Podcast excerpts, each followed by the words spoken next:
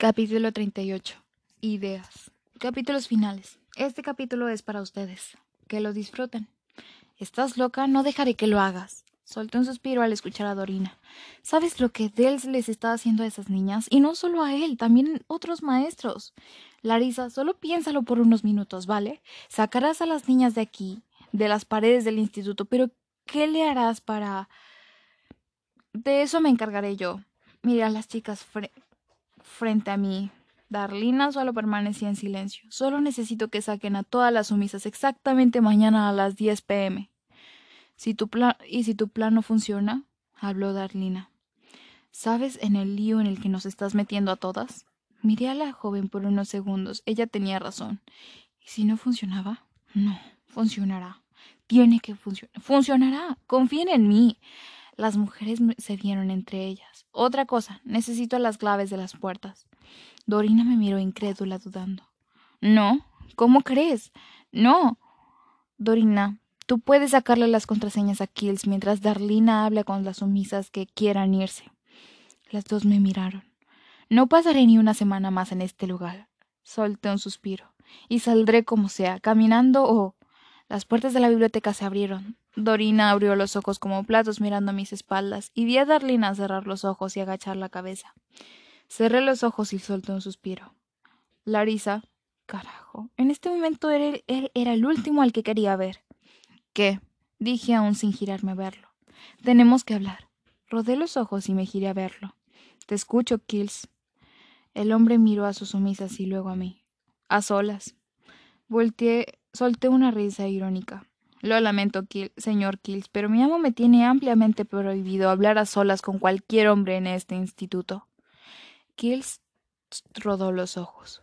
No seas payasa, Larisa. ¿Qué? ¿No era eso lo que querían, que fuera una verdadera sumisa? ¿O qué quieres? ¿Que agache la mirada y me cohiba como Darlina? Creo que me conoces lo suficiente. Es sobre tu hermana. Me quedé callada y, lo... y miré a Dorina. Ella solo me asintió y me puse de pie. Miré a aquel hombre. ¿Qué pasa con mi hermana? Hablaremos a solas. Él me extendió su mano y yo lo miré y negué. Jamás en tu vida volverás a tocarme. Lo vi rodar los ojos. Te espero en media hora en mi consultorio. Se quedó callado y me miró para después ver a Dorina. Dorina, vámonos. Dorina me miró y sonrió. Vi cómo la chica se puso de pie y caminó hacia su amo para después irse los dos de la biblioteca. Me volví a sentar y miré a Dorina que seguía con la cara agachada. Ya se fue. La mujer. Levantó la mirada apenada. ¿Por qué estás aquí, Darlina? La pregunta salió de mi boca tan rápido como se formuló en mi cabeza. La miré soltar un suspiro y empezar a hacer trozos una hoja de papel frente a ella. Jamás conocí a mi madre. Me abandonó en el hospital al nacer, por lo tanto pasé a las manos de mi padre. Él era adicto. La voz se le entrecortó y yo la miré para después poner mis manos sobre las suyas. Ella sonrió a medias. Cuando cumplí ocho años me vendió un narcomenudista en España por unos quinientos de marihuana. El hombre me usó como mula hasta los dieciséis, que fue cuando. cuando. No podía creerlo. Yo sentí que me ahogaba en un vaso de agua cuando existen peores vidas que la mía. Ese hombre me mantenía drogada veinticuatro siete, a mí y a otras tres chicas. Las lágrimas empezaban a aparecer en sus ojos. Nos hizo hacer cosas horrendas, más de las que me han hecho aquí.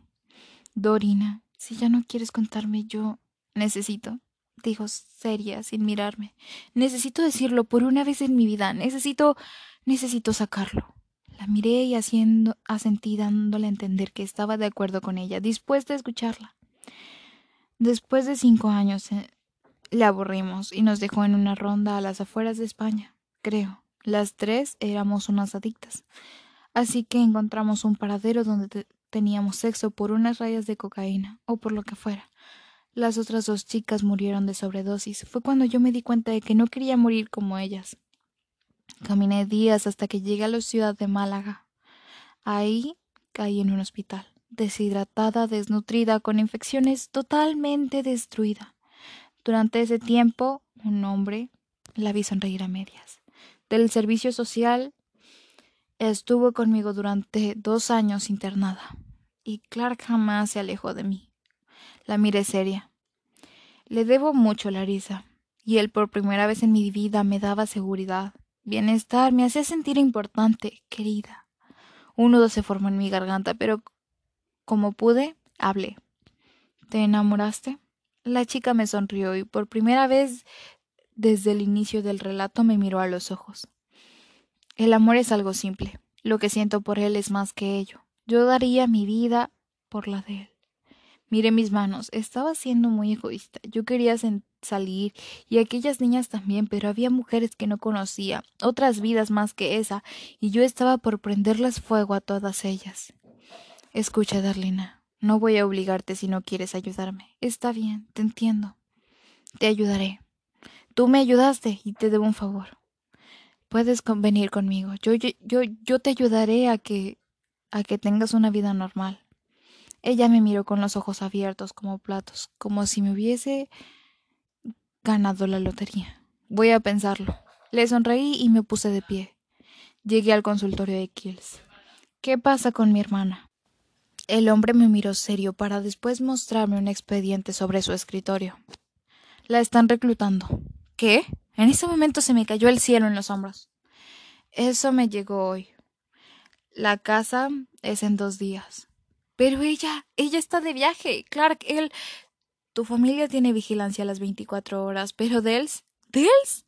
¿Él es quien? Hijo de. Al parecer su hermana le llamó la atención. Maldito bastardo. Mira, Larisa, si te digo esto es porque los toques de alguien llamaron a la puerta y lo interrumpieron. Dame un segundo. El hombre se puso de pie y salió del consultorio. ¿Cómo era posible? Del solo miró una vez a mi hermana. Sé que esto lo hace para joderme, pero ya es demasiado. No dejaré que este hombre toque a mi hermana. Empezaré a buscar algo. No sabía qué era lo que buscaba hasta que lo vi. Sobre uno de esos muebles había una caja con algo escrito con rotulador negro. Alcohol etílico. Solté un suspiro y caminé hacia el estante. Abrí la caja y miré las botellas. Esas ocho botellas de un litro, cada una de las cuales tomé cinco. Lo más rápido que pude las guardé en mi mochila para después ponerlas sobre mis hombros. Joder, cómo pesa. Cerré la caja como lo estaba antes y caminé hacia la silla y me senté. Tranquila, Larisa. Lo escuché tras de mí. Me puse de pie y lo miré. No voy a quedarme de brazos cruzados, Kills. Tuvieron su oportunidad, ahora es la mía. Dije mirándolo, seria, para después para después caminar hacia la puerta, pero antes de salir él me tomó del brazo. Te estás comportando como una niña, me susurró, y mirada se posicionó en su agarre a mi brazo para después mirarlo a los ojos. Destruiste toda la confianza que tenía en ti, Kills. Me zafé de él. Lo que pasó entre tú y lo que pasó entre tú y yo, lo interrumpí. Hubiera podido haber pasado de otra manera. Yo estaba dispuesta. ¿Y tú? sin esperar su respuesta salí del consultorio. Estaba nerviosa. Lo que haría tendría que hacerlo pronto. Empecé a caminar a mi habitación y a lo lejos miré a Dorina caminar hacia mí. Pasó al lado de mí e intencionalmente chocó su mano con la mía. Sentí un pedazo de papel en la palma de mi mano y apreté los puños sin detenerme. Ya a unos metros lejos del consultorio me detuve y abrí el papel. Cocina 2032 45 Puerta 1468 63 87 39. Ventana 10 37 22 89. Cuarto de cámaras en general 38 44 79 01. Pero la que más me interesaba, biblioteca de profesores 28 34 79 1. Soltó un suspiro. Solo hacía falta la parte de Darlina.